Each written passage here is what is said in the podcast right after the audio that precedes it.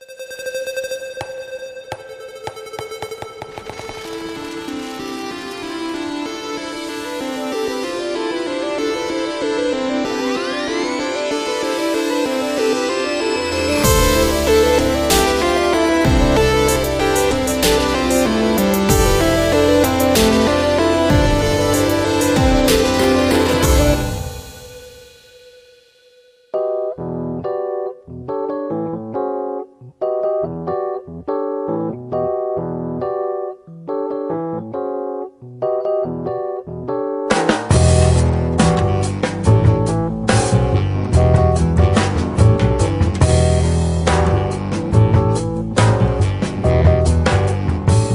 começando o episódio número 15 do Tabulices, nosso podcast sobre boards, cards e notas de rodapé.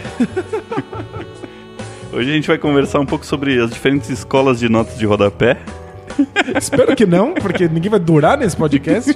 A escola de Chicago ou a escola de Sorbonne? Qual é a sua preferida? Eu sou o PH Mazili. Eu sou o Danilo Silvestre. Agora vamos falar sério sobre o que é o podcast de hoje, Dan. A gente vai falar sobre jogos e filosofia. Olha aí, legal. Espero que com poucas notas de rodapé. Isso aí. Nenhuma de preferência. então, hoje o, o, o podcast é mais focado em conceito, né? Uma coisa mais conceitual. Então, talvez a gente não fale tanto de jogos específicos, mas não se preocupem que a gente não vai abandonar eles para sempre, não. Isso. Acho que a gente tem coisas interessantes aí para falar hoje e deixar talvez uma quantidade de jogos maiores de lado vai valer a pena.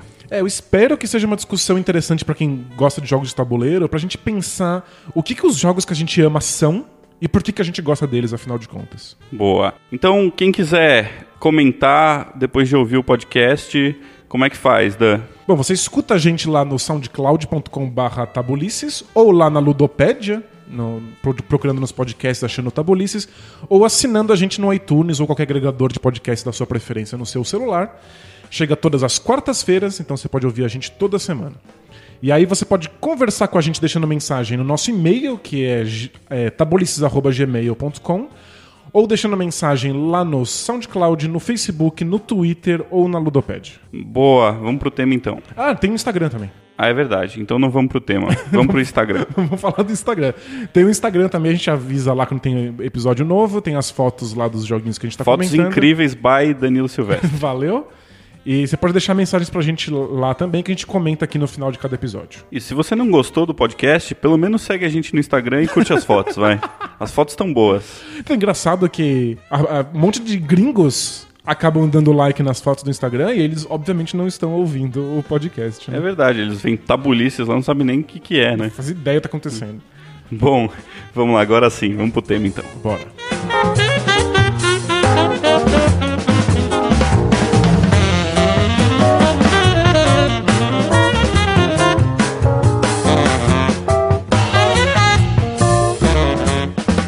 Então, Dan, é, acho que hoje você vai, vai tomar conta aí da, da história, que a gente vai falar um pouco sobre a sua área, certo? De pesquisa. Conta um pouquinho da sua história aí como pesquisador de jogos e tal. Então, eu sou formado em filosofia, mas meu interesse sempre foi por jogos. Por jogos em geral, não só jogos de tabuleiro. É, sou apaixonado pela ideia de que jogos têm um conceito e algumas coisas precisam estar acontecendo para que jogos possam sequer existir. E eu, eu sou fascinado por essa ideia. Então, já faz um tempo que eu estou estudando e pesquisando o que eu chamo de ludologia, que é uma área da, da filosofia baseada mais em jogos. Legal. E tô fazendo uma- um um mestrado na- na- sobre qual é o conceito, qual é a estrutura de um jogo, qual é a, a razão lógica de um jogo existir.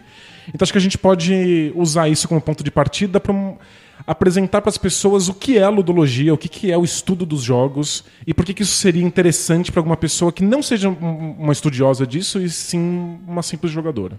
Muito legal. Ahn, antes da gente começar, uma dúvida que eu tenho. Quando as ciências exatas falam de teoria dos jogos, isso tem alguma relação? Existe uma inter- interconexão aí entre a ludologia e a teoria dos jogos da, da matemática, não? Não, quase, quase nada. é. Tá, é um, é- então, filosofia dos jogos é uma coisa e, e teoria, dos, jogos, é outra, certo? Isso. Teoria, teoria dos jogos é o nome que se dá por um- uma série de questões matemáticas e Que é um estudo estatísticas, estatístico, né, Exato. basicamente. Que não é necessariamente o que nos interessa aqui. Legal. Então, vamos começar tentando falar um pouco sobre o conceito de jogo. É, como que a gente pode definir mais ou menos quais são é, os autores ou o autor que, que falou mais sobre isso e que você considera relevante aí? Boa. Então, existe muita, muita bibliografia sobre jogos, então muito se escreveu sobre jogos ao longo da história. No entanto, o que se escreve sobre os jogos não é sobre o que os jogos são. Em geral, são historiadores dizendo: olha, em tal época, na França, jogava-se isso, isso e isso. E aí descreve-se quais jogos eram jogados para as crianças. Legal, é mais- adultos. É um per- É uma perspectiva mais histórica ou mais sociológica? É, eu acho que sociológica já, já é uma questão mais recente. Se você for para os livros clássicos, eles sempre são livros de história dos jogos. Tá. Então, o, o primeiro autor que de fato está preocupado em definir o que um jogo é e como ele pode acontecer é o Johann Huizinga, que escreve um, um livro muito importante chamado Homo Ludens em 38. Nossa, super antigo já. É, já é bem antigo pra gente, mas é, Não para filosofia, mas Exato. é, ele- ele- no fundo, ele é, ele é recente se você pensar que se fala sobre jogos há milhares de anos, mas ninguém nunca parou pra pensar o que, que eles são de fato. legal. Ninguém, ninguém olhou para eles, né, de um ponto de vista eh, filosófico, enfim, desse- dessa maneira até 1930, ou seja, faz muito pouco tempo, na verdade. É, né? ele- é- é recente, mas se a gente pensar que ele tá, ele tá falando de conceitos que agora são muito válidos pra gente que joga jogos de tabuleiro e videogame, até que faz tempo que, Sim, que é. tem alguém Pen- falando pensando disso. na, no- na nossa experiência, né, do, e como a gente pensa os jogos modernos, que jogos de tabuleiro modernos são da década de 90, né? Exatamente. Então, é, é uma perspectiva bem distante nesse sentido, né? Então eu acho muito legal pra conceituar jogo usar o Huizinga. Legal, de qual que é a nacionalidade dele, você sabe? Né? Um nome não- diferente? Se eu não me engano, ele é holandês. Holandês, legal. E a- eu aproveito aqui um, um antropólogo que seguiu a- o, o livro do Huizinga para adicionar outras questões, que é o Roger Calois, que é um francês, que escreveu um livro fantástico em 58 que chama Os Jogos e os Homens. Ótimo. Então eu, eu pretendo conceituar jogo aqui a partir desses dois autores. Boa, vai lá então. Então vamos lá. Jogos sempre são conjuntos de regras. Então acho que esse é um, é um ponto de partida. Você precisa de uma regra que proponha o que é que vai acontecer. Legal, ninguém discorda disso, isso é um consenso. Isso é um consenso. Tá. É, acho que existem autores que vão dizer que essas regras não são explícitas ou que elas não estão muito claras na cabeça dos jogadores, às vezes. Tá. Mas isso não quer dizer que as regras não existam. Legal. Então elas estão lá. Esse é o primeiro passo. Depois disso, a aceitação das regras precisa ser voluntária. Então eu não posso obrigar uma pessoa a aceitar essas regras. Acho que o, o ponto central disso é que as regras elas são meio absurdas, elas são meio arbitrárias. Elas não fazem muito sentido. Tá. Pensa em qualquer jogo e as regras são sempre alguma coisa que a gente combinou entre nós só porque sim. Então você quer dizer que aquele psicopata lá dos jogos mortais lá, aquilo lá não é um jogo que ele tá fazendo. É, é um jogo pra ele. É um jogo pra ele, pros outros não. Para as outras pessoas que estão ali, elas estão tentando sobreviver. Claro. Uhum. Então elas não, elas não precisam aceitar as regras, elas podem achar aquilo completamente maluco, insano e doente, e elas podem ficar tentando dar outras maneiras de escapar. Uhum, simplesmente fugir, né? Fugir, Não- abrir um buraco na não- parede, é. Legal. É, porque a gente a gente tá vendo da nossa perspectiva como um jogo, né? É, o nome do, do filme tem a palavra jogo, Exato. inclusive, mas é muito mais porque a gente vê aquilo como um jogo, né? Não as pessoas que estão sendo forçadas a participar, eu É, acho. elas estão sendo forçadas, elas vão tentar dar outro jeito. Certo. Um- uma pessoa que tá jogando futebol, ela não, não segue as regras porque senão ela toma um tiro. ela aceitou aquilo, então ela não vai fazer coisas contra as regras porque ela não quer fazer. Então o jogo é uma atividade voluntária. Legal. É isso, é, é- isso é essencial. Outra coisa que a gente já conversou aqui no nosso episódio sobre, sobre sorte ou revés é que o, o jogo é imprevisível. Então, certo. ele pode. Você pode até imaginar como ele pode acabar, mas você não tem certeza de como vai ser o seu final. Então a gente joga justamente para descobrir qual vai ser o final disso. Boa. Então não está predeterminado. E aí a- o, o detalhe final é que jogos eles têm duração e lugar determinados. Porque o jogo ele não é a vida normal. Ele é um outro conjunto de regras que a gente propõe e que a gente aceita de maneira livre. Então, ele não pode durar para sempre. Esse conjunto de regras que a gente propôs, ela vai uma hora terminar. E, em geral, essas regras só funcionam num local específico. Certo. Porque se durasse para sempre, ou valesse pro mundo todo, não seria um jogo, seria a vida normal. Certo. E quando você fala de local, você não tá falando necessariamente de um local físico, ou tá? Quase sempre é um local físico, embora não precise ser, mas quase sempre é. Por exemplo, uma arena, um ringue, um campo de futebol, o, o ambiente do tabuleiro. Mas a, se a gente pensar na, na internet, ela não mudou um pouco esse, essa ideia? Se a gente pensar num jogo online, por exemplo. É, É, Qual é o lugar do jogo online? É, não tem. Existe um lugar mais simbólico do que físico, de fato, é. né? É lógico, to- todos os jogadores têm que estar num lugar específico, né? Que é o, o, o, device lá que eles estão usando, seja um computador, um celular, né? Mas, de certa maneira, esse não é o lugar em que o jogo está realmente acontecendo, né? O jogo está acontecendo num espaço que não existe, né? Perfeito. Hum. Mas se você sair desse espaço, é, pode ser o espaço do jogo World of Warcraft, por exemplo. Uhum. Sei lá qual é esse lugar, não conseguiria apontar com o dedo, mas a gente sabe que ele existe. Se você sair desse espaço, o jogo para de acontecer. Certo. E ele tem duração determinada. Então, uma hora você para de jogar.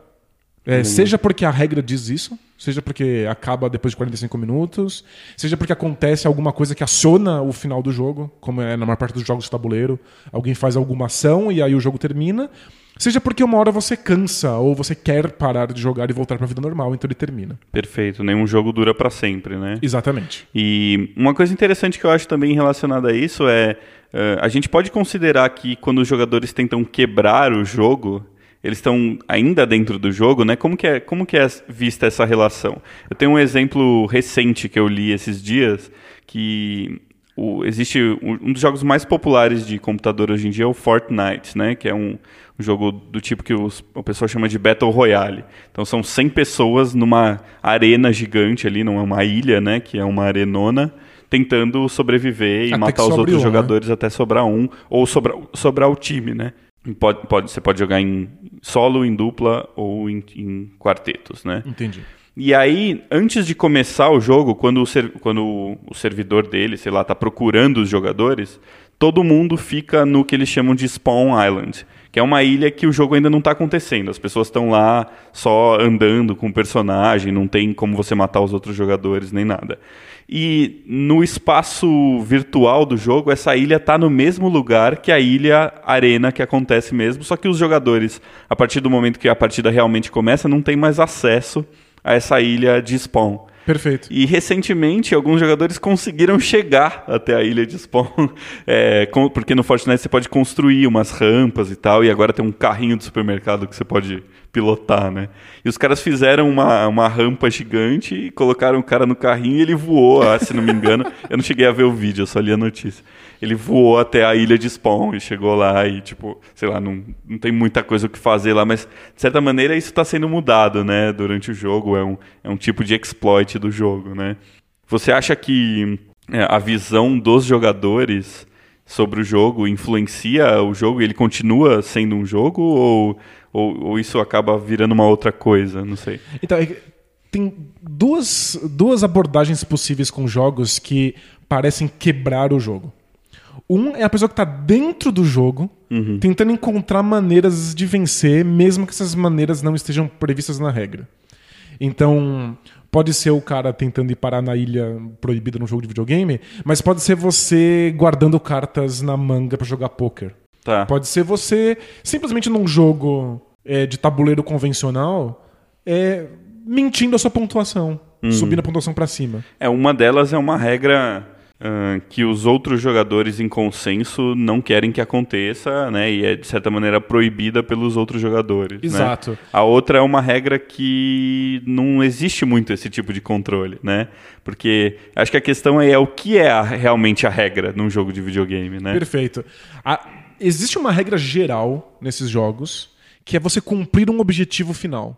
Quase sempre, jogos são sobre você vencer ou sobre você conseguir dar conta de alguma tarefa. Se você mantém essa regra em vista, mas você quebra as outras, você ainda faz parte do jogo, você ainda é considerado um jogador, as pessoas olham pra você como jogador, no entanto, você é um ladrão, você é um safado. Então, existe um, um estigma, as pessoas não gostam disso, mas você ainda é considerado um jogador. Tá. Talvez pessoas não queiram jogar com você, mas elas vão dizer que elas não querem jogar com você porque você é um jogador que tá pensando tanto em vencer, mas tanto em vencer que não consegue respeitar o jogo. Mas existe uma outra abordagem que é muito mais perigosa, que é a pessoa que sequer aceita as regras do jogo. Porque quando eu aceito as regras, quando eu falo assim, ok, essas regras existem, elas propõem uma coisa nova e eu vou topar isso. O Huizinga fala pra gente que surge um círculo mágico.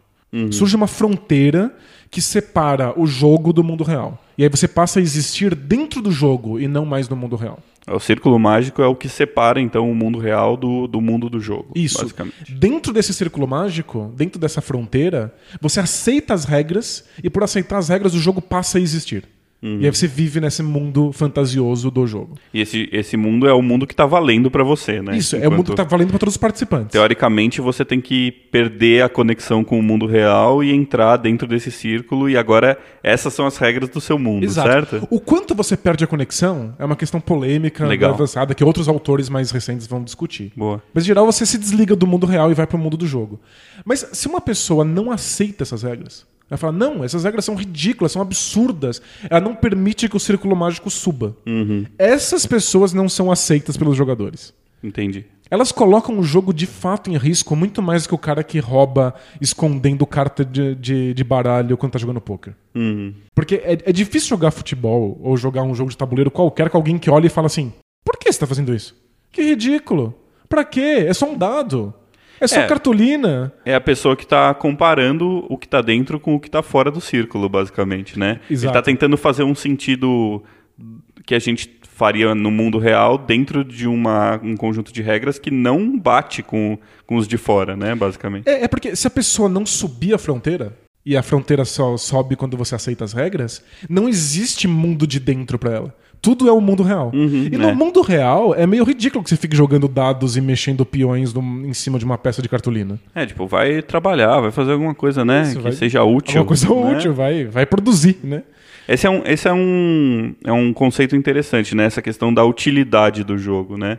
Porque, de certa maneira, o jogo é, um, é um, uma atividade inútil, né? No sentido de que ela não traz eh, nenhum benefício eh, material fora, né? Do, do próprio jogo e tal. Perfeito. É, é uma consequência das definições que a gente deu.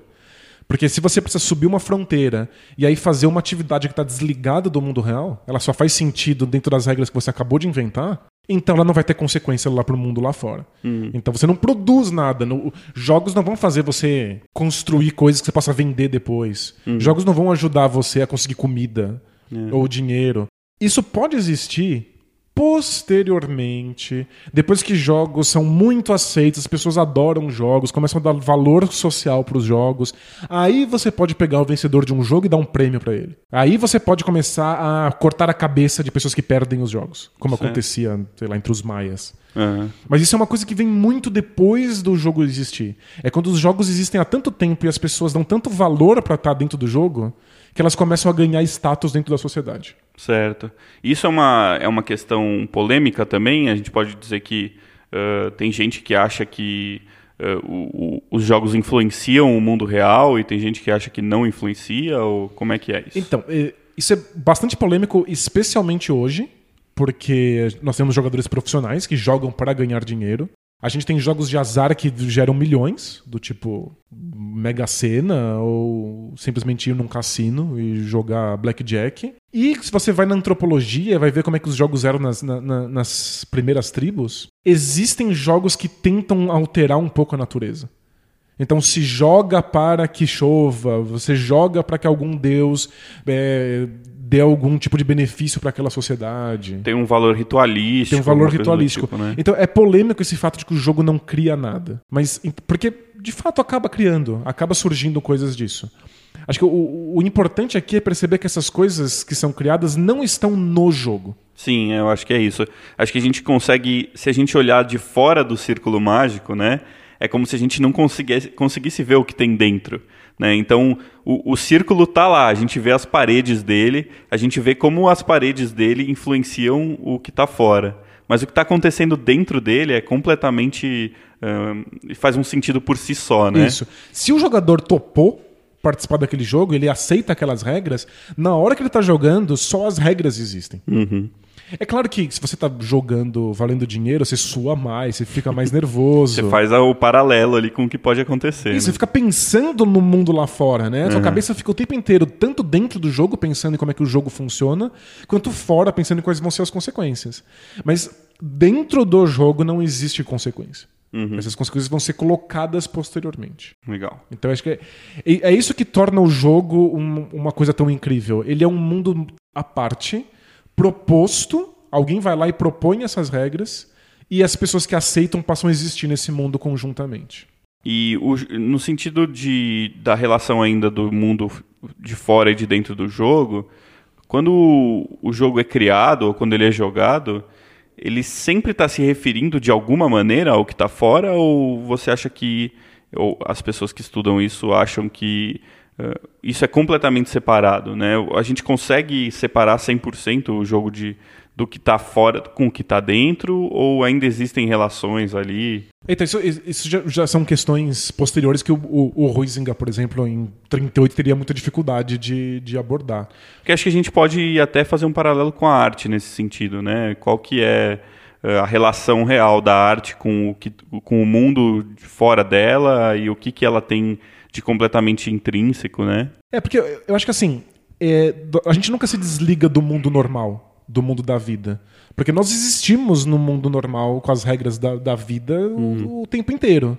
Então, quando você entra no jogo, você ainda carrega com você algumas daquelas regras, alguma daquelas, inclusive regras éticas, do que é correto, do que não é correto se fazer. Mas você passa a dar mais valor para aquelas regras novas que foram propostas. Legal. E às vezes essas regras são completamente absurdas. Às vezes elas não fazem nenhum sentido fora do jogo. E a gente segue mesmo assim. Acho que principalmente quando a gente fala de jogos abstratos, né? A gente, porque quando a gente fala de, de, de temas surreais ou de fantasia, ainda assim tem muita coisa do mundo de fora que a gente está colocando, até para a gente chamar, poder chamar a coisa de, de surreal, né? A gente tem que fazer esse paralelo com o que é o real. Exato. Mas quando a gente fala de jogo abstrato, a gente está falando de conceito, de coisa muito é, interna, né? Difícil de, de, de fazer os paralelos muitas É, no, vezes. No nosso né? episódio sobre narrativa, a gente mostrou que às vezes as regras do jogo tentam apontar para coisas de fora específicas, ou às vezes elas apontam na coisa, para as coisas de fora só como negação. Assim, não vai ser como é no mundo real. Perfeito. Então você, tem, você cria essa relação constante. Jogos abstratos, eles são mais fechados em si mesmos. Né? Você está simplesmente seguindo, mexendo peças por linhas, só porque as regras dizem que é assim. É, é difícil achar qualquer tipo de paralelo com o mundo. É, a gente vê crianças fazendo coisas assim que são, é, às vezes, assustadoras. É, vamos ver quem consegue andar apoiado nas mãos a- até a próxima linha. Uhum. Por que raios você faria isso? Isso não tem absolutamente nenhum paralelo na vida. Será que não tem. A gente não poderia dizer que tem alguma coisa a ver com, com uma questão de simular, por exemplo, situações de perigo ou, ou desafios que a pessoa pode pensar que vai enfrentar fora do jogo? Ou isso é não é muito necessário? Então, todas as abordagens é, anteriores ao Huizinga sobre jogos tentam pensar jogos como preparação para coisas da vida. É, inclusive a maneira como a gente lida com animais. Quando você vê um animalzinho brincando, é, especialmente filhotinhos, brincando de caçar, brincando de Sim. morder uns aos outros sem machucar, a gente sempre pensa, eles estão se preparando para quando eles forem adultos, eles, eles jogarem. O que o Huizinga diz é que isso não faz sentido por conceito. Eu não jogo porque isso me prepara. Em nenhum momento eu estou pensando em quais vão ser as consequências futuras ou o ganho que eu vou ter técnico ou físico do meu jogo. Você joga simplesmente porque você aceita aquelas regras como verdadeiras. Não é uma questão estratégica né, da vida real. De eu vou, eu, eu vou fazer uma simulação, vou jogar aqui para poder simular uma coisa, né? Não é uma coisa pelo menos consciente, certo? A criança fala, bom, eu vou, eu não posso mais pisar em linhas. Porque quando eu for Quando adulto. eu for adulto, eu vou ter uma. um- vai ter lava, uma correndo no chão, eu não vou poder pisar nisso, vai ser perigoso. A gente não faz isso nem com esporte, que é uma coisa que tem mu- muito, muita ligação com o corpo. Você não joga futebol porque isso melhora o seu sistema respiratório ou cardiovascular. Isso é uma coisa que a gente faz depois, é posterior. O médico percebe que isso tem uma consequência positiva e aí te recomenda: olha, melhor você nadar, hein? Porque você está muito sedentário. Mas quando, quando você aceita as regras do jogo, você não está pensando no- nos benefícios. Certo. Eu acho que o, o Rusica tem um ponto aqui. O jogo, por conceito, é uma coisa abstrata, separada do mundo da vida que você aceita, simplesmente porque você aceita. Então não faz sentido você pensar nisso como um ganho em si. Você não joga jogos de tabuleiro porque isso melhora a sua capacidade de matemática. Pelo É, contrário, isso, isso pode ser uma consequência, né? pode ser uma consequência, definitivamente não é a consequência que você está pensando. Uhum. É, é uma coisa do século XX. É, começa no, no- no- meio do XIX, mas se consolida no século XX. A ideia de que o jogo pode ser uma ferramenta educacional para crianças. Certo. Porque a gente, a gente criou um preconceito com a ideia de que crianças podem estar fazendo nada.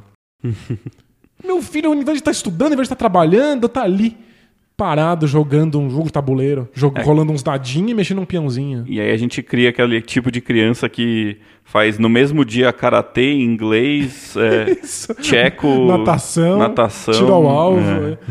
é.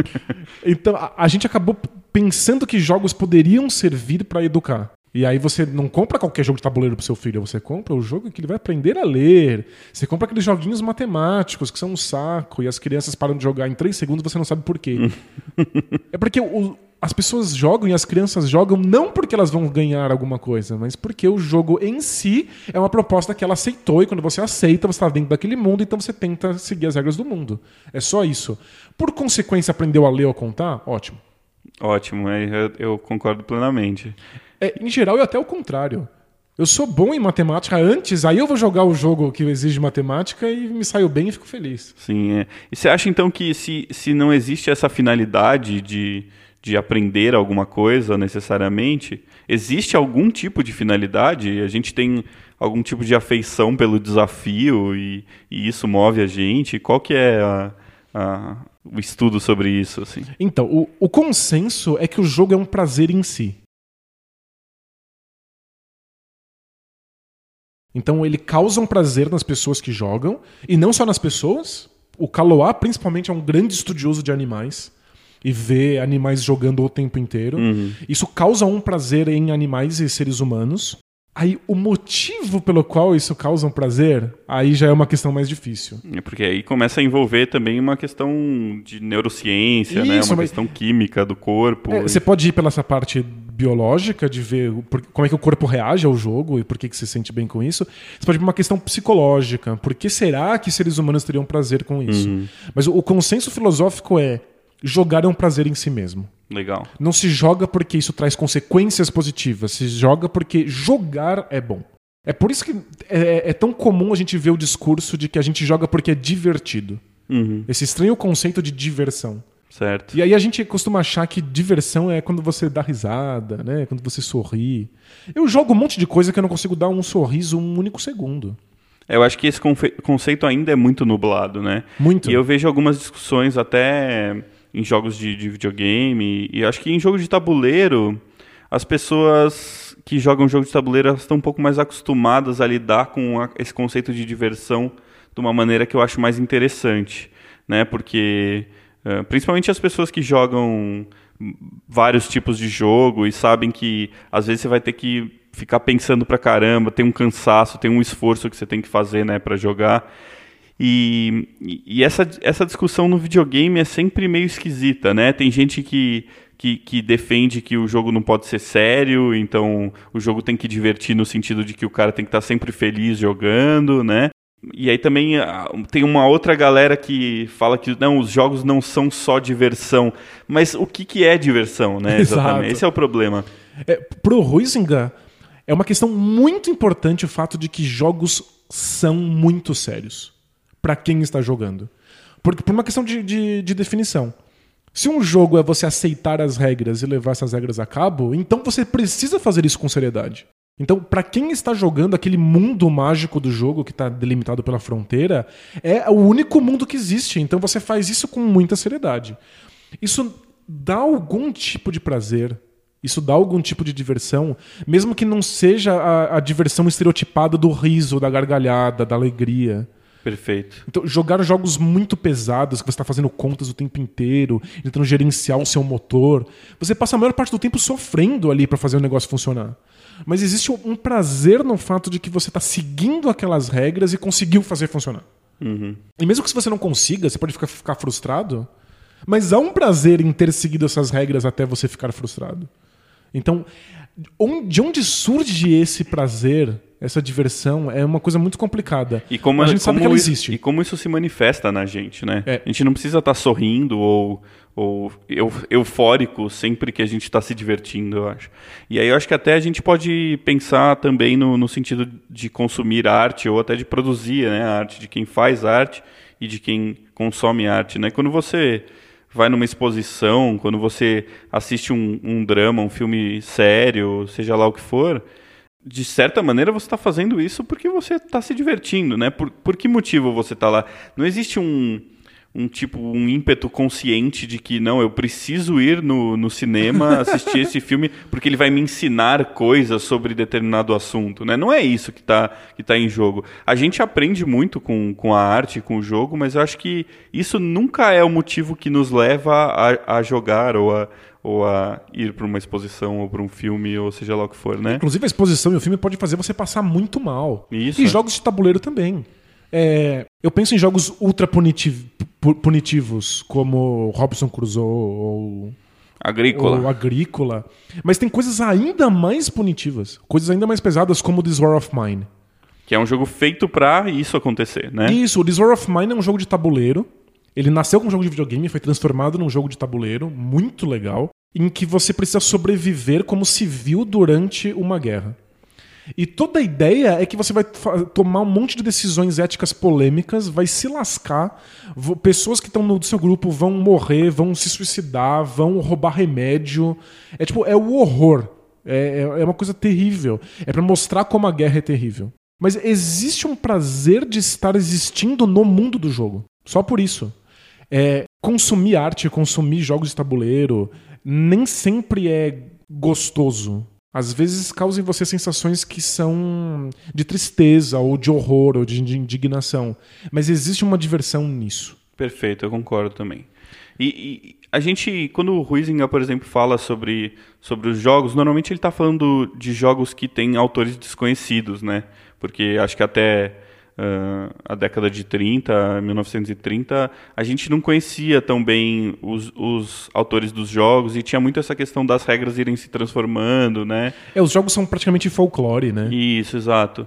Então eu acho que hoje em dia a gente também é, tem que pensar um pouquinho o que leva um, um designer a fazer um jogo e o que leva ele a escolher determinadas regras e tal, né? Você acha que isso também tem a ver com, jo com jogar, assim, é, é, você fazer um jogo, você criar regras, é por si só um jogo também? É isso que leva um designer a fazer um jogo? Acho que sim. Eu, eu entendo que existem designers que podem estar fazendo jogos porque querem ganhar dinheiro. Mas você pode ganhar dinheiro de outras maneiras. De muitas outras maneiras. É, É, não acho que seja uma das melhores maneiras. Exato. é. Inclusive, se você for ver, os, só os grandes games designers realmente vivem disso. Tem criadores de jogos muito bacanas que precisam ter outros empregos. né? É muito como arte também, né? Mais uma vez aí Sem comparando. dúvida. Acho que a, a comparação faz muito sentido eh, do, ponto de vista do criador. Porque quando você está criando um jogo, ou quando você está criando um- um- uma obra artística, você está seguindo um certo conjunto de regras. Uhum. Então, existem regras sobre como um, um quadro, ou uma música, ou uma escultura devem ser. Existem regras sobre como jogos de tabuleiro devem ser. Então, você está seguindo essas regras. Você precisa estar dentro dessas regras, inclusive para que as pessoas saibam do que se trata. A pessoa tem que olhar para um jogo de tabuleiro e saber exatamente que ele é um jogo de tabuleiro e entender como ele funciona. E você precisa seguir algumas regras para que eu possa olhar para uma escultura ou para uma música e reconhecer elas como uma escultura ou como uma música. Perfeito. Eu acho que a- única diferença da arte e do- dos jogos em si é que uma parte da graça da arte é que você precisa quebrar algumas regras na sua produção. Uhum. Você não segue uma, um- um- uma receita perfeita. Mas será que no jogo também não é assim? Eu fico, fico um pouco em dúvida, né? Porque, tudo bem, se a gente falar de um jogo de mass market, né, que é feito só para vender, ou um advergame, um jogo de propaganda, né? É, esses jogos não têm nenhum intuito eh, de design exatamente, né? Eles estão totalmente focados nisso, mas isso existe na música também, né? Existe em outras artes também, né? Existe a arte aplicada, né? Que, que é simplesmente uma, sei lá, uma ilustração que é feita para vender um produto, né? Alguma coisa do tipo. Então eu não sei se eu consigo enxergar essa diferença ainda. É, o, o Huizinga, ele tenta mostrar que jogos e arte têm muitas coisas em comum, embora não sejam exatamente a mesma coisa. Uhum. Ele só não consegue determinar exatamente qual é a diferença. É importante dizer que o Huizinga é um, é um autor que está começando a pensar o que os jogos são, mas ele não tem muita bagagem, muito repertório para lidar com isso, já que ele é um, um, pioneiro. É, uma coisa legal de falar é que ainda é um terreno muito inexplorado até hoje, né? Muito da... inexplorado. Então, algumas dessas questões não, não se resolvem. É, eu acho que o, o, o, que os jogos têm de diferente é o fato de que as regras deles são muito explícitas. Uhum. Assim, todos os envolvidos sabem quais são as regras. É, eu acho que a pessoa que precisa consumir o jogo, ela precisa saber as regras. Saber da, Diferente da arte, que não necessariamente você precisa ser um artista para entender aquela arte, por exemplo. É, e né? eu acho que eh, talvez não a é graça. Nem ser um artista, mas é saber exatamente os procedimentos que foram usados. Perfeito. Né? E acho que talvez a graça da arte é que as regras são tão difusas que talvez pessoas interpretem de maneiras diferentes e lidem diferente com essas regras. Um jogo não tem muito espaço para isso.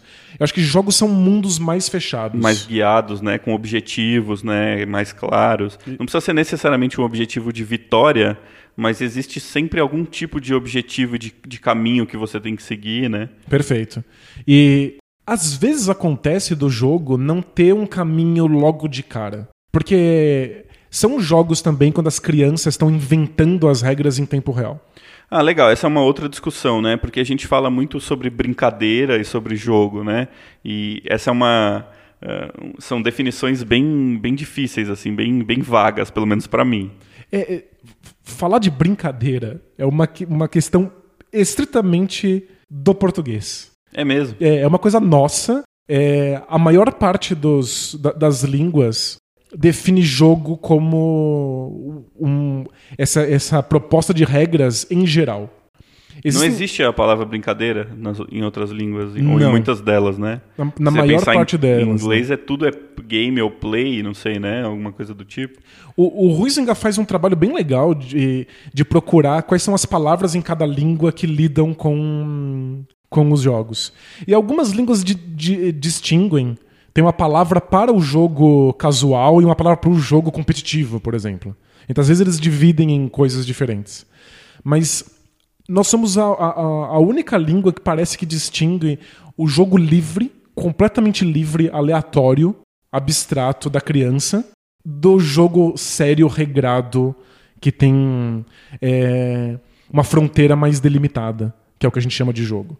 Então, quando a gente fala que uma criança está brincando, a gente na, na, na, prática quer dizer que ela está inventando as regras na hora.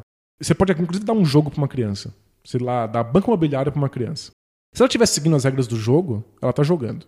Certo. Mas se ela falar assim, ah, vamos que agora pode emprestar dinheiro, vamos agora que agora vale bomba na, na, cidade, vou jogar bomba na sua casa, no seu hotel. Aqui. Isso, ela, ela, tá, ela, já tá brincando agora, uhum. porque ela tá, ela tornou isso uma, uma, uma, coisa mais, mais livre, em que a fronteira tem que ser renegociada o tempo inteiro. Certo. E isso não é consenso. É, como a gente é, tem essa palavra brincadeira, que é uma palavra super esquisita que vem de vínculo, que virou brinco, que virou brincadeira. Meu Deus do céu. Nem todos os autores é, concordam com que, o, o, que difere de fato a brincadeira do jogo. Mas para mim já está mais ou menos claro que a brincadeira é, é esse jogo negociado em tempo real. E que crianças fazem o tempo inteiro de uma maneira muito engraçada. Do tipo, elas estão numa sala e o chão é feito de lava. Então você tem que subir em cima do sofá porque o sofá não, não tem lava. Perfeito. Aí surge a mãe da criança e fala assim: para de brincar agora que é hora de comer. Hum. A criança precisa decidir agora se a mãe faz parte da brincadeira ou não. Ela tem que negociar isso em tempo real. E se, e se ela não fizer parte, a, a lava não vai existir daqui a dois segundos a lava deixa de existir também. Né? Exatamente. Se, se a mãe não fizer parte da brincadeira, ela tá cortando a brincadeira, se derruba o círculo mágico, acabou, vai comer. Aí, se você decide que a mãe faz parte da brincadeira, agora ela é um dragão. Então você tem que fugir agora da lava e do dragão. E aí você corre pro outro sofá. Uhum. Então, e, e isso def- de- determina, na minha visão, o que é uma brincadeira. E é interessante como isso é bem claro, na verdade, mesmo que seja uma coisa meio inconsciente, a gente sabe disso, né, de certa maneira. Quando é, você pergunta assim, o que, que as crianças estão fazendo? Pode ser uma pessoa de mais idade, de menos idade, e a pessoa está jogando futebol, ela não vai falar eles estão brincando de futebol. Eles vão falar eles estão jogando, jogando, é. futebol. Agora, vocês estão brincando de boneca, eles estão brincando de, de, sei lá, outras atividades que não são exatamente o que a gente considera um jogo, né? As pessoas têm um pouco essa noção, né? Tem- eu- é, é engraçado que a gente usa as palavras de uma maneira que é, é, muitas vezes dedura qual é o conceito. Sim. Então, você tá jogando um jogo de tabuleiro. E aí alguém vai e fala assim: Não, eu vou mudar isso aqui. Agora eu vou usar esse outro peão porque ele vai fazer outra coisa. Aí você vai olhar pra cara da pessoa e falar: Você tá achando que isso é brincadeira? Isso aqui não é brincadeira, É cara. verdade. Você tá brincando com a minha cara? É, ou seja, você tá achando que você pode mudar as regras de uma hora para outra, né? Sem avisar Exatamente. nada. E é outra, verdade. a gente até pode mudar as regras. Mas a gente muda as regras antes da coisa começar, de comum acordo com todas as partes, para que todo mundo possa aceitar e aí a fronteira surge e o jogo aconteça. Eu acho que essa coisa do consenso na mudança de regra tem muito a ver com isso, né? E que é impossível para crianças. é. É, exato. é. É, simplesmente se uma delas mudou, todas têm que acatar, né? Não tem muito jeito. Então, e- Ou então elas falam, não vale, acabou o jogo, acabou a brincadeira, e, uma vai para um lado, a outra vai pro, vai pro outro. né? acontece muitas vezes de crianças estarem brincando juntas e cada uma tá com uma regra na cabeça. Aham.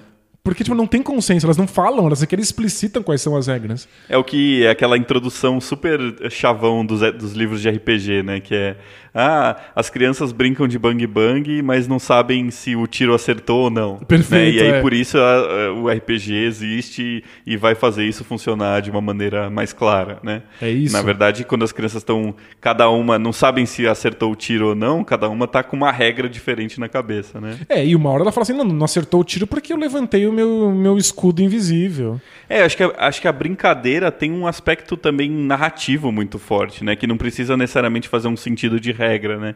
Então, se o cara quer que o tiro acerte, porque a história vai ficar mais legal, o tiro simplesmente acertou, né? Não tem... Tem um caráter de imaginação muito grande, né? Aham. Você imagina o que, que vai acontecer, você imagina como você quer que, que se dê. É, tem, tem essa coisa mais sonho, né? Em que você tá o tempo inteiro é, decidindo as coisas como. de acordo com como elas vão se desenrolar. É, uma coisa muito onírica mesmo, assim, né? De fato. O jogo em si não dá conta disso. Uhum. As coisas acontecem a, a partir de regras que já foram pré-determinadas. Ótimo. E é nisso que está o prazer do jogo. Em ver como essas regras vão dar conta das coisas. E é por isso que o jogo não tem. Ele já não está predeterminado. A gente quer ver como as regras vão dar, vão dar cabo do jogo e ele vai acabar a partir daquelas regras. Eu quero ver É aquela final dele. narrativa abstrata do jogo, né? Que a gente comentou. Perfeito. É, legal.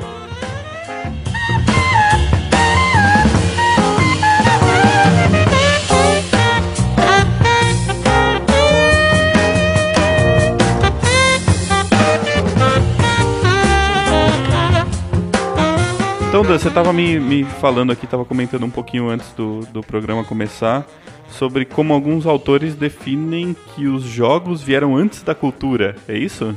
Acho que essa é a grande afirmação polêmica do Huizinga.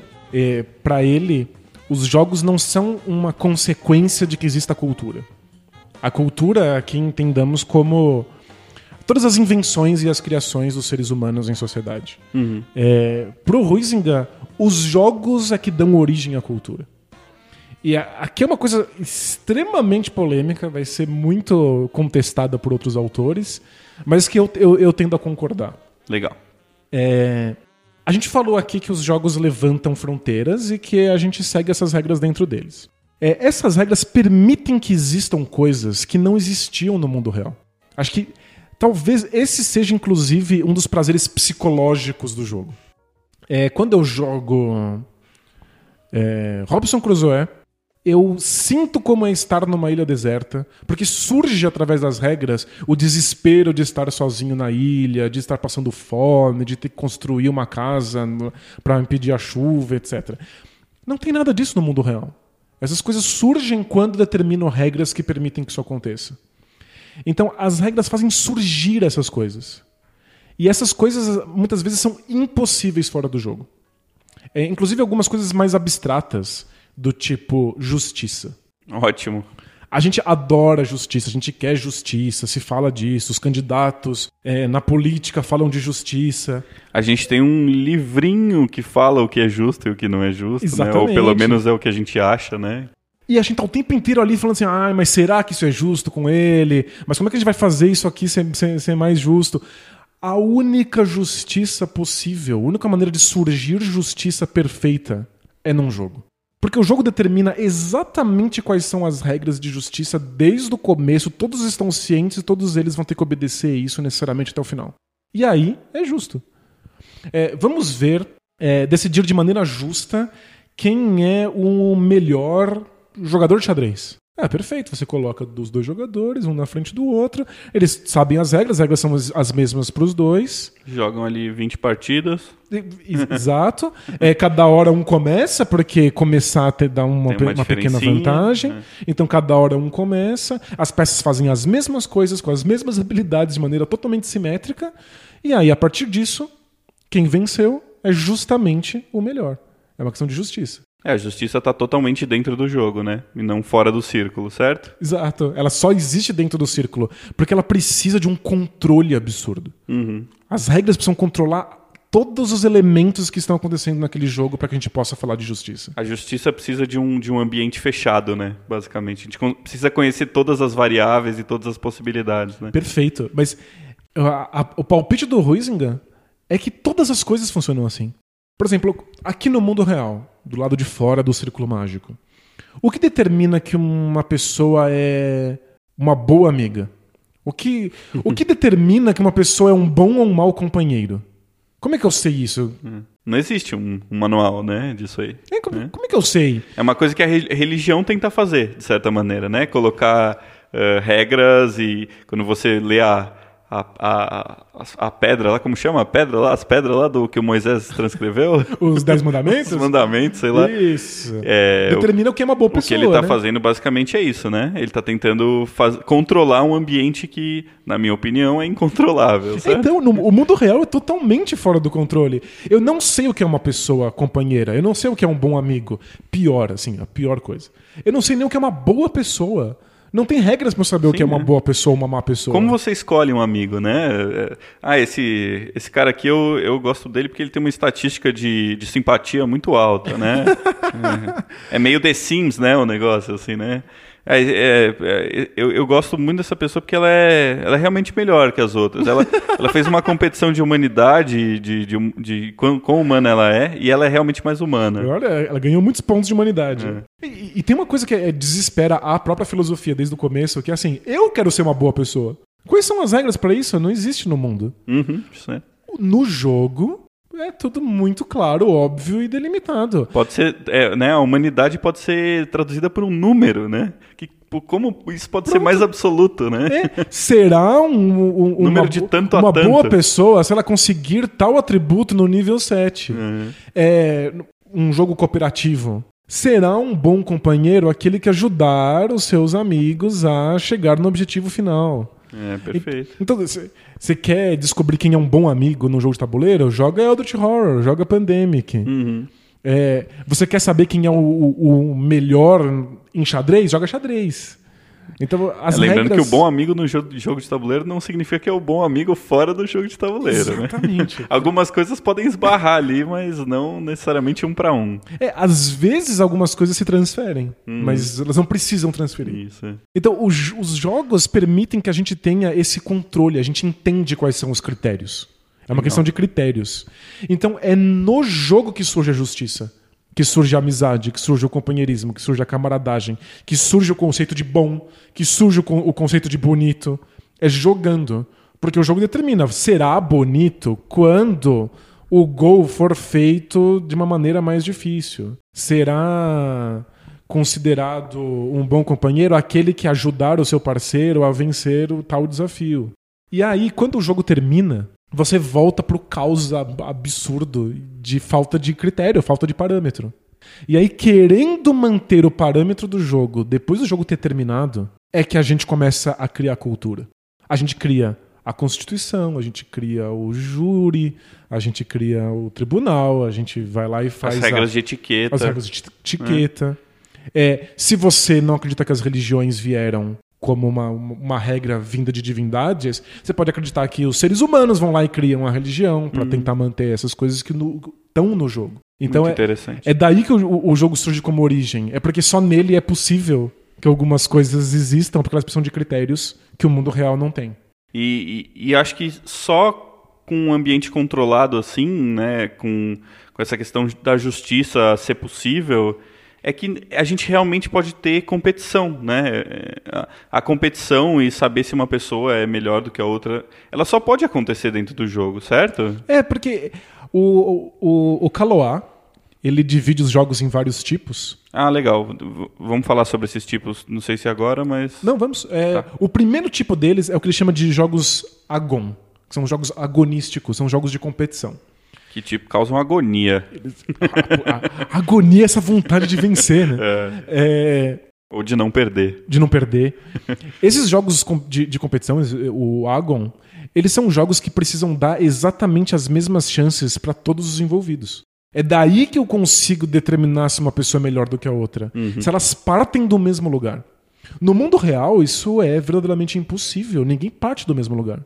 As pessoas partem de histórias diferentes. Completamente diferentes de situações econômicas, querem chegar sociais, em lugares diferentes também. Elas né? querem ir cada um para um lado. Uhum. É, vamos decidir quem é melhor aqui, o cara que é padeiro ou o cara que é sapateiro? Tipo, mas o quê? Melhor em quê? Em fazer sapato? Então uhum. Então você está delimitando as regras e o cara que faz sapato é melhor do que o cara que faz, que faz pão. E isso que é muito incômodo né, no nosso mundo contemporâneo, que é, é, as pessoas tentam de qualquer maneira estabelecer o que é vencer na vida, né, o que é ter sucesso, pensando que elas partem de lugares diferentes e querem chegar em lugares diferentes. Como isso é possível, né? Pois é, e, e outra, se você determina um, um final único, olha, vencer na vida é conquistar seu primeiro milhão. É completamente injusto, dado que pessoas partiram de, de lugares, lugares muito distintos, de, de, realidades Sim. diferentes, com muitas mais uhum. dificuldades, etc. É, o jogo consegue um ambiente muito melhor para a competição. Uhum. Porque ele cria um começo ar, ar, arbitrário, aleatório, todo mundo pode começar naquele lugar, todo, todo mundo vai passar pelas mesmas dificuldades, com as mesmas regras, e o final é claro, delimitado e aberto para todos. É, nem todo jogo é assim. Nem todo jogo dá as mesmas condições para os dois lados. Mas os jogos que querem ser competitivos, os jogos de Agon, são hum, assim. Perfeito. Então, é, não é só que o jogo no jogo surge a justiça, a cooperação, a amizade. No jogo também surge a competição. A competição é uma coisa que só pode existir de fato no ambiente do jogo. Legal. A gente fala bastante, né, de, de jogos, é, de um jogo ser ou não competitivo. É, hoje em dia com essa coisa dos esportes, né, de, de você ter campeonato de jogos, até de jogo de tabuleiro, de, de xadrez. Uh, existe essa diferença um pouco entre jogos que são mais ou menos competitivos, né? Mas eu, eu acho sempre um pouco esquisito essa. Uh, eu nunca sei definir muito bem o que, que, faz um jogo ser mais competitivo do que o outro. Então, né? pro, pro, pro Caloa, um jogo competitivo é o jogo que dá condições idênticas para todos os envolvidos. Uhum. Então, quanto mais idênticas forem essas, essas condições, mais competitivo o jogo é. Hum, então ele tem que ser um jogo absolutamente bem balanceado, né? Exatamente. Mais por esse lado, né?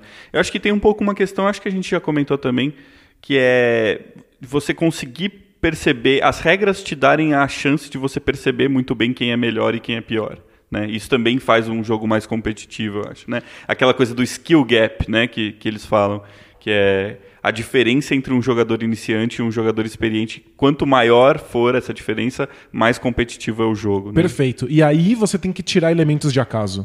Uhum. Se uma pessoa vence por a, porque acaso, você não percebe que ela fez algo para aquilo, você não consegue julgar dessa é, maneira. É, foi, foi, foi aí que a gente falou mesmo, né? Quando Exato. a gente falou de sorte. Tá? É, eu acabei de participar do, do, do, da etapa regional do, do campeonato de Pandemic. Olha aí. Eles chamam de Pandemic Survival. e o Pandemic é um jogo cooperativo em que as coisas acontecem de maneira aleatória, as cidades são infectadas de maneira aleatória. Então você precisa fazer uma mudança para que o jogo possa ser competitivo. Então são é, é jogado em duplas. Todas as duplas têm os mesmos personagens, todas as duplas têm as mesmas cartas e as infecções da cidade são idênticas para todos os envolvidos. Perfeito. A única coisa que, que varia são as suas decisões. Então a gente vê quem toma melhores decisões no jogo. Aí eu posso, no final, dizer: esse, esse grupo tomou melhores decisões, ele é melhor, então ele vence. Parabéns. Legal. Não, não foi o meu caso.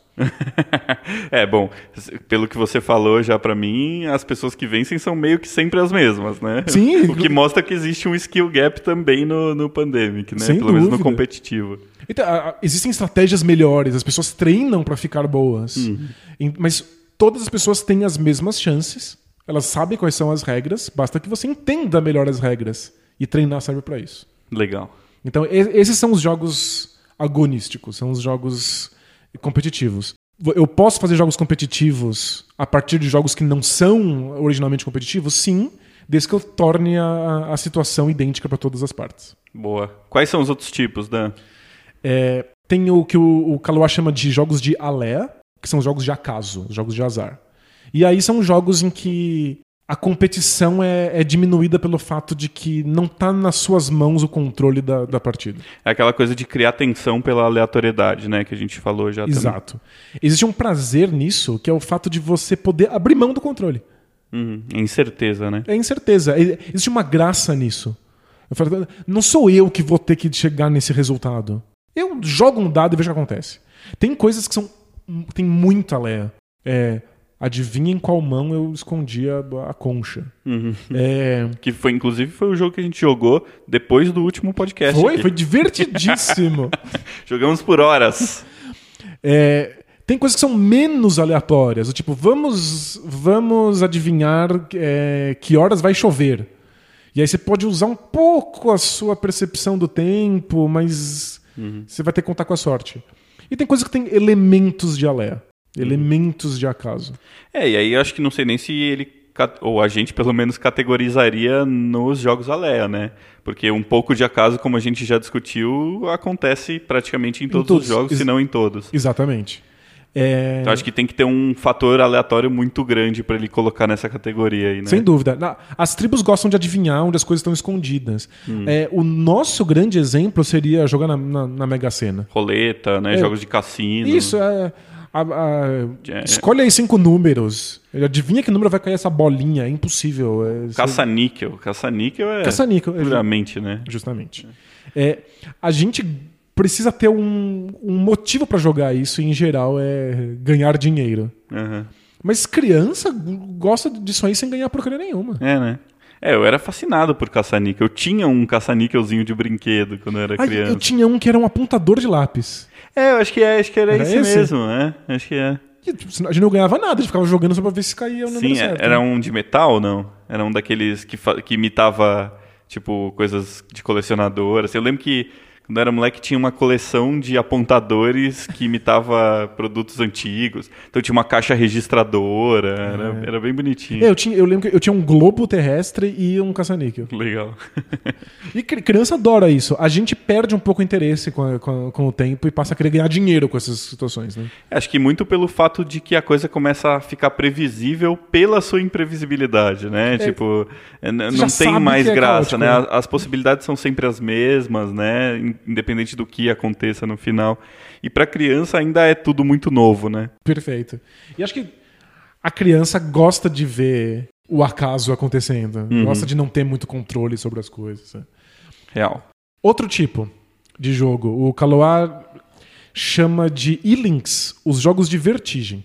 Esses eu não faço ideia do que, que ele tá querendo dizer. Esses eu não conheço nenhum do mundo dos jogos de tabuleiro. Os jogos de vertigem são jogos que você perde controle não por causa do acaso, mas por causa da sensação. Ah, controle motor, físico. Isso é, é- é verdadeiramente abrir mão do seu corpo. É, o grande exemplo que crianças adoram fazer é girar. A criança fica girando, girando, girando, girando. Uma hora ela perde o controle do corpo.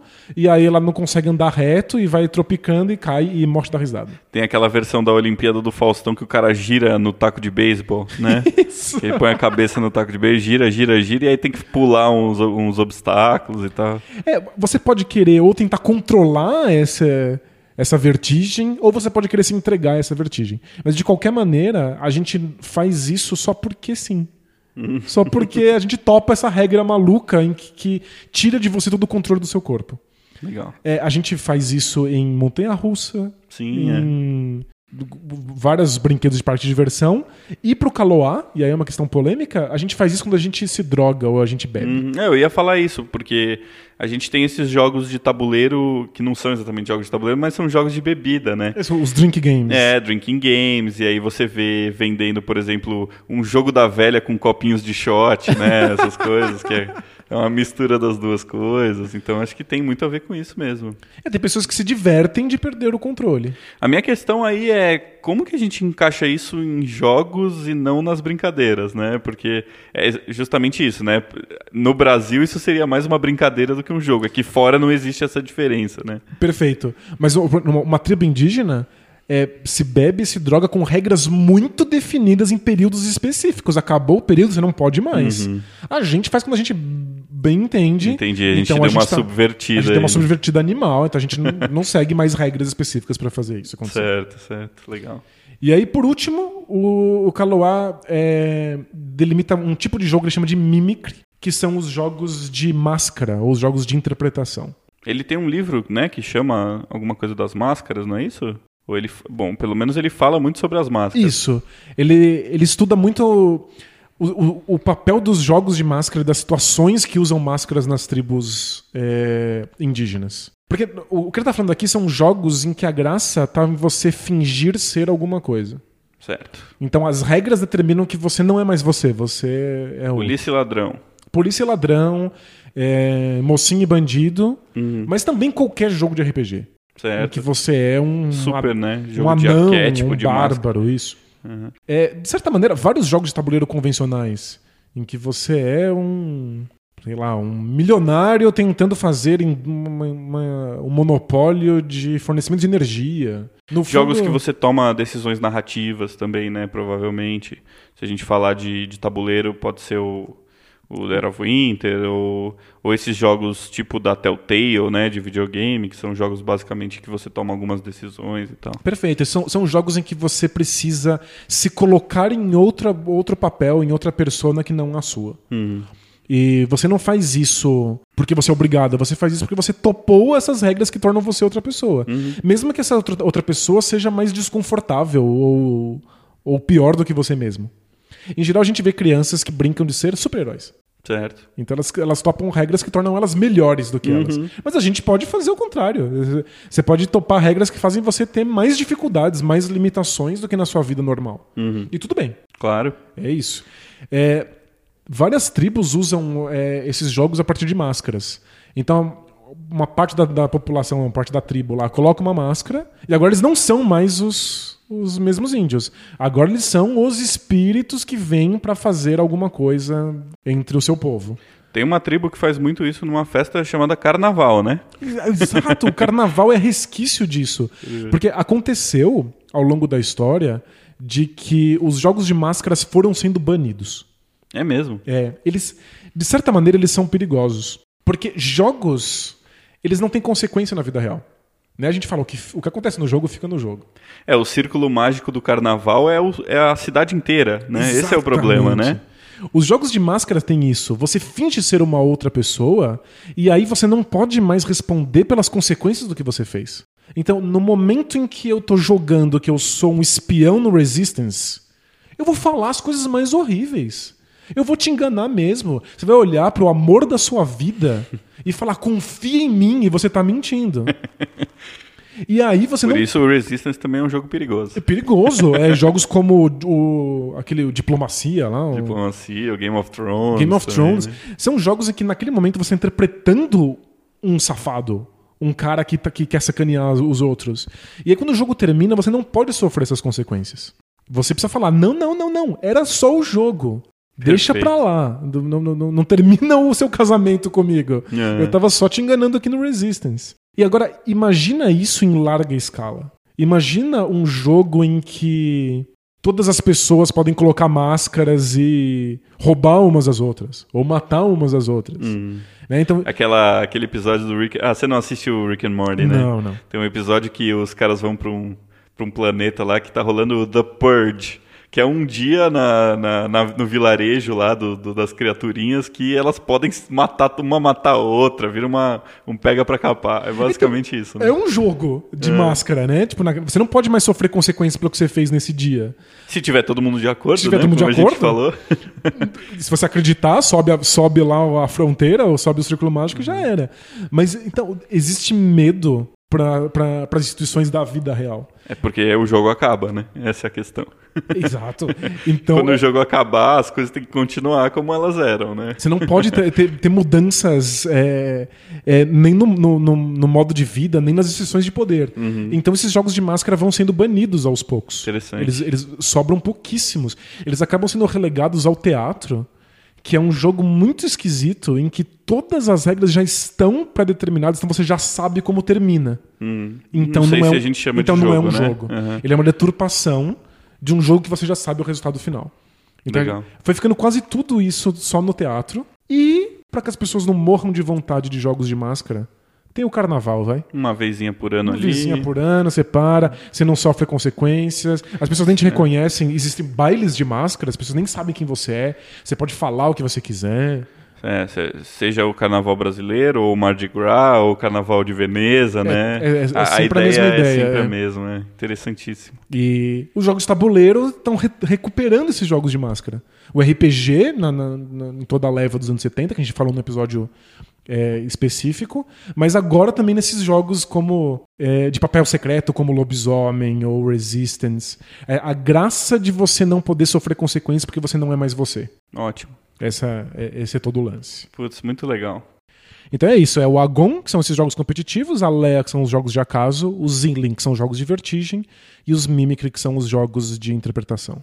Legal. Algum outro, outro autor classifica de outra maneira esses jogos? Né? Então, ex- existem novas é, definições de jogos que levam muito em consideração os jogos de videogame. Tá. Então tem o pessoal Coisas que específicas. é coisas bem específicas, os jogos que são de mundo fechado, os jogos que são de mundo aberto, os jogos em que as coisas acontecem organicamente, as narrativas surgem, né, que são narrativas emergentes, tem os jogos que têm narrativas fixas. Eu acho que para os jogos de tabuleiro a gente consegue lidar muito mais com essa parte do, do, do Kaloa clássico, que são ver o quanto que o jogo tem de competição e por que, que nem todos os jogos têm campeonato. Porque alguns não são tão competitivos quanto parecem. O, o quanto o jogo tem de alea e o quanto o jogo tem de mímica de interpretação. Só o de vertigem que eu acho que praticamente não existe. Eu não imagino jogos de tabuleiro que exigem que você perca o controle do corpo, a não ser esses jogos que está bebendo. né? Imagina uma competição disso aí. Bom, tem aquelas competições, tipo, quem bebe mais, quem come mais hot dog. Nos Estados Unidos eles gostam dessas competições de comida, né? Quem come mais? E, e sabe o que é o pior? É que é jogo mesmo.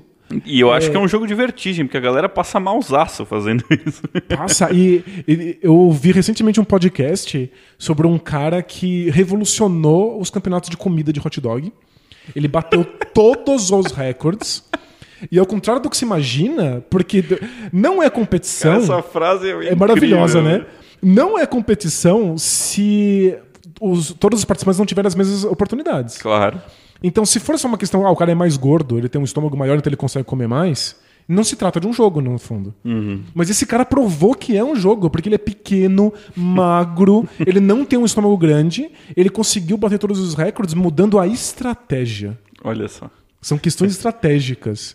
Mas essa, essa questão do tipo físico, ela é levada em conta em vários esportes, né? Em, em- em esportes de luta, por exemplo, nem sempre as pessoas têm as mesmas oportunidades nesse sentido, né? Tudo bem que é, você pode vir a ficar mais forte, né? Pode, pode treinar para isso, mas eu acho que não é questão de, de você é, aumentar o tamanho do seu estômago, talvez dê também, não, não tenho certeza. É, né? é, ele, ele conseguiu simplesmente. Ele mostrou que não é necessário. né? necessário. Você, você tem que repensar quanto você ingere líquido, em que quantidade, quantas vezes você morde, em que formato tem que estar hot dog para você mastigar. É, jogos em que as questões físicas influenciam muito, as questões físicas ou as intelectuais influenciam Hum. muito, você precisa dividir em categorias. Então tem pesos diferentes no Perfeito, judô, é. coisas assim. Mas outros esportes não. Outros, vários outros jogos não. Eu percebo que pessoas podem ter é, uma vantagem em Power Grid, por exemplo, se elas são melhores em matemática. Fazem Porque- conta mais rápido. É, porque lá. fazer conta no Power Grid é uma desgraça. Hum. Mas você já falou que você, você permite calculadora na mesa. Mas deixei o jogo mais competitivo. Você deixou o jogo mais competitivo. Né? Você tá fazendo com que as pessoas possam começar do mesmo lugar. Eu acho que a grande, a grande questão é o que interessa no Power Grid, né? É fazer conta mais rápido ou é ter uma estratégia melhor, enfim, né? Então, acho que quando você define o que é interessante e o que é importante no seu jogo, você consegue alterar outras coisas para que simplesmente a experiência fique melhor, os jogadores tenham a mesma chance. enfim, Perfeito. Se você determina que no Power Grid o importante é entender as regras do jogo, você está fechando isso e tentando se livrar muito das coisas externas. E as coisas externas são quão bem você faz matemática, que é um- uma coisa externa. Então a calculadora dá conta, por exemplo. Perfeito. Acho que é isso. É, tenho mais uma, uma dúvida. Manda. É, vamos ver se você consegue me esclarecer. Ah, eu estava vendo ontem um, um vídeo no YouTube sobre por que é impossível você fazer malabarismo com 15 bolinhas ou mais. Porque o recorde mundial é 11 bolinhas e o cara consegue fazer o flash, que eles chamam, que é simplesmente jogar todas as bolas no alto e pegar uma vez, com acho que até 14 bolas, uma coisa assim. Ok. É, e aí, é, logicamente, o cara tem um recorde, ele bate um recorde, ele sai lá no, sei lá, no livro, ou no caso dos arcades, né, tem o, aquele, aquele, aquela organização americana, Twin Galaxies, que, que, que fala se o seu recorde é válido ou não é válido. A gente pode considerar essa atividade um jogo? Simplesmente porque existe um registro de um recorde. Essa, é, a, é a minha dúvida. Porque se a gente for para esse lado, o que é jogo e o que não é jogo no Guinness, no livro dos recordes, por exemplo? Né? O cara tem uma unha maior, a maior unha do mundo. É, ele, deixar a unha crescer para entrar pro Guinness é um jogo? Ou não é? É, então, é, será que. Quando você está propondo as regras, as pessoas aceitam e todo mundo vai seguir essas regras, a regra não pode mais cortar a unha. Vamos ver quem chega mais longe? Aham. Pode até ser, mas é que coisas que, que dependem muito do seu físico, do seu corpo, não estão previstas nas regras, acabam não fazendo sentido. Coisas no Guinness como a pessoa mais velha, a pessoa mais alta, a pessoa mais baixa, aí não dá. Hum. São Agora, quase consequências naturais, assim, né? isso, agora a regra é fazer esse e esse movimento usando bolinhas e vamos ver quem consegue colocar mais bolas. Isso é evidentemente um, um jogo, jogo, né? É. mesmo que não tivesse placar geral, Aham. mesmo que não tivesse um, um campeão mundial de fazer isso. Então, a, a maioria das atividades, por exemplo, num circo, a gente pode considerar jogos. Ah, equilibrista, sei lá, malabarista, essas atividades que envolvem um desafio específico.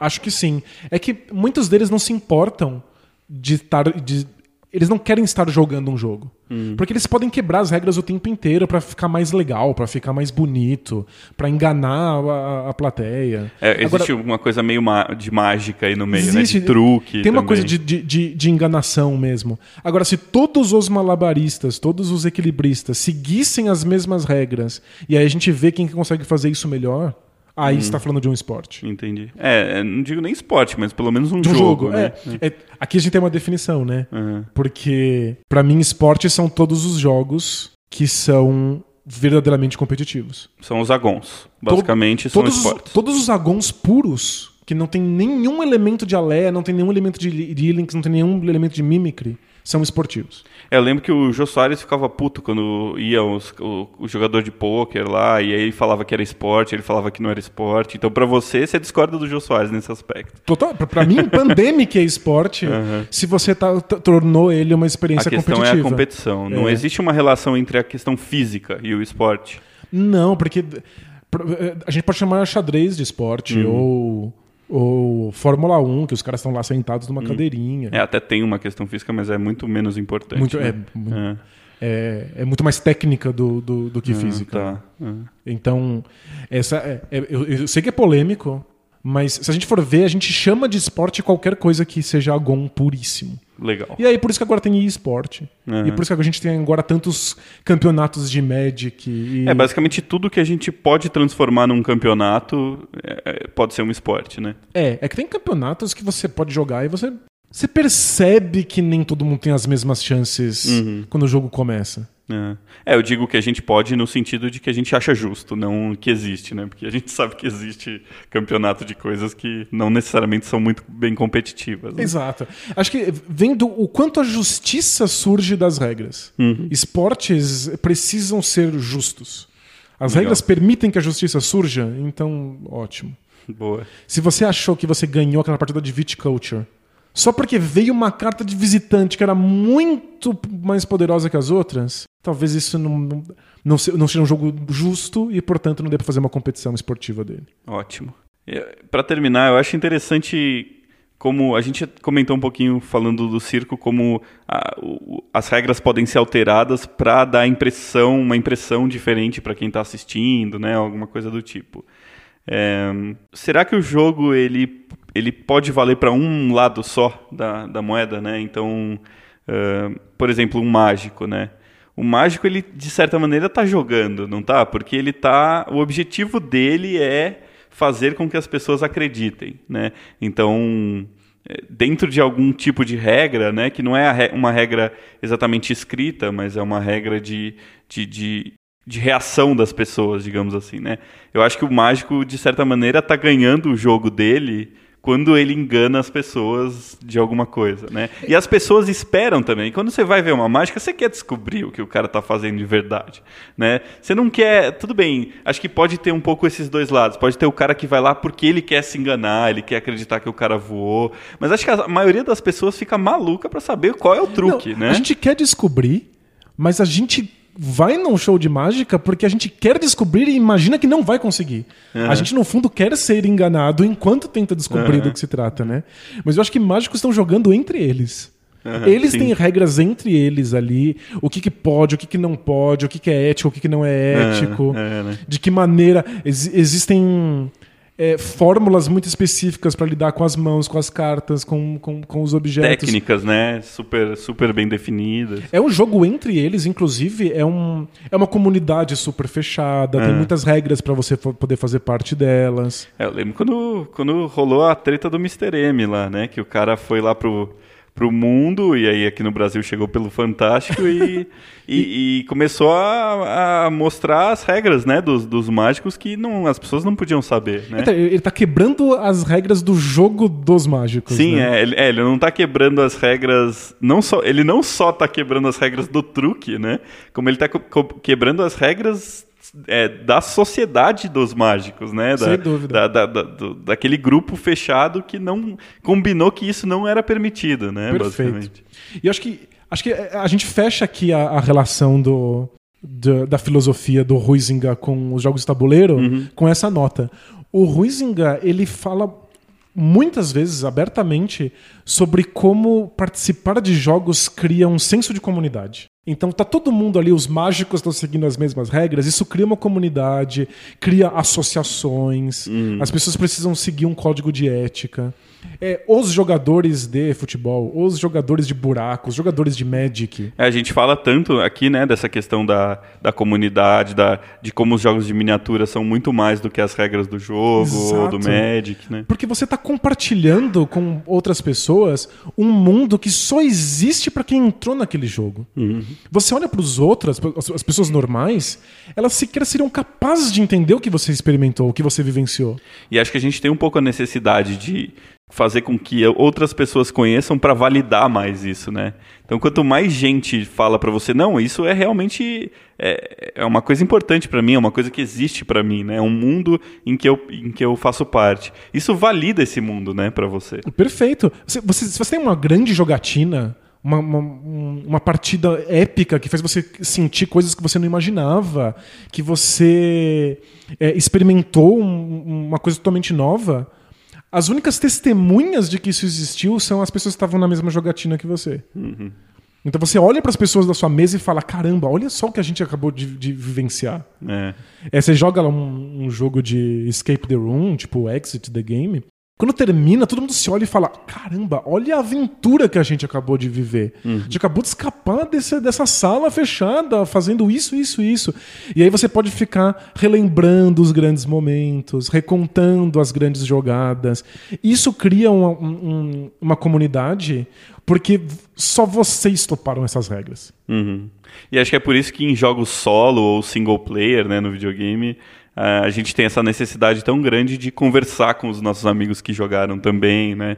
E que e assistir gameplay, né? Acho que esse é um dos motivos pelo gameplay existir. É possível, né, é. É você olhar assim, olha, eu segui essas regras aqui, senti isso. Você também seguiu essas regras? Você também uhum. sentiu isso? Uhum. Mas de certa a... maneira a gente está falando, será que isso é verdade mesmo? Porque se for verdade para você, deve ser verdade para mim, né? É, pra, e, pra, e, é muito verdadeiro, né? Como o Rosinga fala, é muito sério para quem tá dentro do jogo. Uhum. A gente só quer confirmar isso com alguém.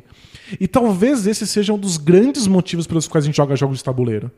Porque, em geral, jogos de tabuleiro são experiências coletivas. Uhum. Então a gente compartilha esse mundo de jogo com outras pessoas. Em tempo real, né? Tempo Jogando o jogo. A gente, então, garante que isso foi de verdade. A gente tem lá a testemunha das outras pessoas de que essa experiência não foi só sua, foi, foi, de, foi geral. Uhum. Mas a gente também cria uma comunidade. Pessoas que você olha e você confia que viveram as mesmas aventuras com, com você. Uhum. Então não tem nada que crie mais vínculo. E vínculo, brinco, brincadeira, brincadeira. né? Nada cria mais vínculo do que compartilhar um círculo mágico com outras pessoas. Legal. Então, existe um prazer natural de jogar jogos? Existe. Mas o prazer de criar vínculos com, com jogadores é o que nos torna mais do que jogadores, nos torna jogadores de jogos de tabuleiro. Legal, muito bom.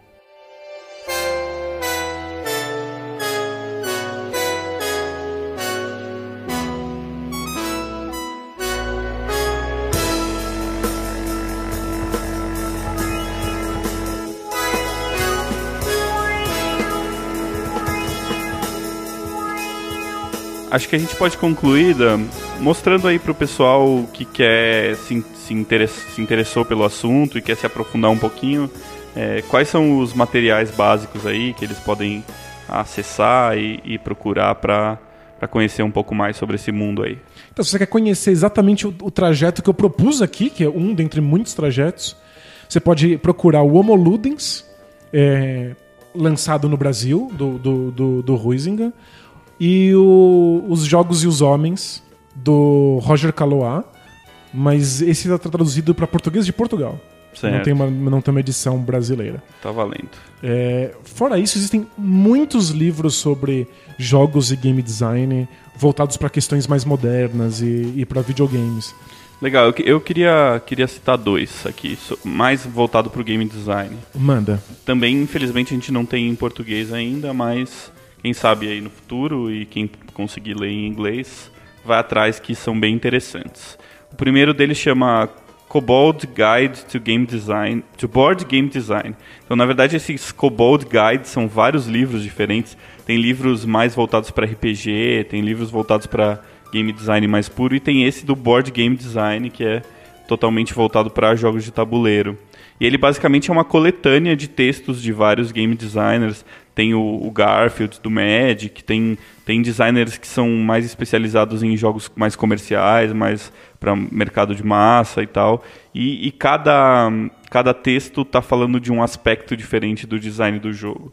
Então tem alguns que são mais sobre o, a ideia do inicial do jogo, né, o brainstorm lá do jogo. Alguns são mais sobre a parte de produção, de como fazer um protótipo, esse tipo de coisa que até a gente até recebeu um recadinho, né, né sobre sobre isso, perguntando se a gente ia falar sobre isso e tal. E tem uns textos lá nesse livro que são super legais. E o outro livro que é do John Peterson, que é um cara que é um estudioso de jogos também e mais especificamente de RPG, de Dungeons and Dragons.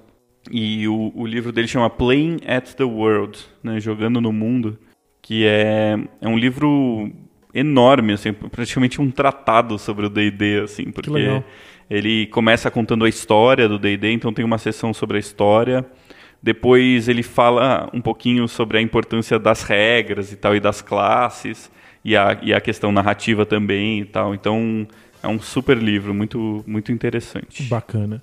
E para jogos de tabuleiro em especial, tem o Board Games That Tell Stories.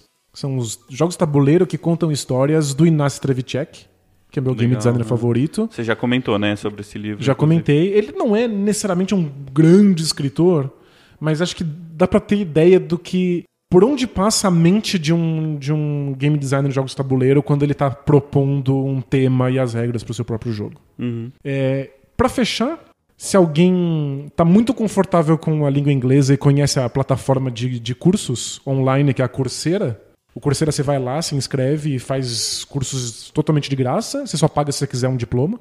É, existe um curso incrível que chama Understanding Video Games. Da, Ah, é de videogames. é de videogames da Universidade de Alberta, Legal. no Canadá. Se você não tem nenhum interesse em videogame, só tem interesse em jogos de tabuleiro, vale mesmo assim. Eles passam por, por um- uma questão muito mais do conceito do jogo e como o jogo se institui do que por questões próprias do videogame. Muito legal. Então eles começam com o Huizinga e vão, vão passar por autores mais, mais recentes, debatendo questões bem pontuais. É para se aprofundar mesmo. Quem gostar é de graça, divirtam-se. Bom, a gente vai terminar por aqui então. O Dan falou aí coisas bem interessantes aí sobre esse mundo aí da, da filosofia dos jogos. Eu dei aqui meus, meus chutes gigantes. Não, foram ótimos. Como diz os caras do falha do- de cobertura, o, a, a tática do jogador Hulk, que é o chute forte pra fora. É uma, tá- uma tática bastante usada na, na Copa anterior, né? Que deixa os adversários com medo. Muito bom. E acho que é isso. A gente hoje não vai ler as cartinhas, né? A gente tá, tá com um, certo limite de tempo estourando aqui. Então fica pra semana que vem. Vamos ver se a gente consegue ler uma quantidade maior aí. Boa. E eu, hoje então a gente não vai jogar nada, agora a gente vai É. estudar. Vamos estudar. Vamos, vamos estudar um pouco. Já que o tema foi esse, vamos ler. Então, o jogo de hoje é quem lê mais páginas. Não precisa entender, é só ler. É, que- quem faz mais citações. Beleza, é isso aí então. Valeu, Dan. Valeu. Tchau. Tchau.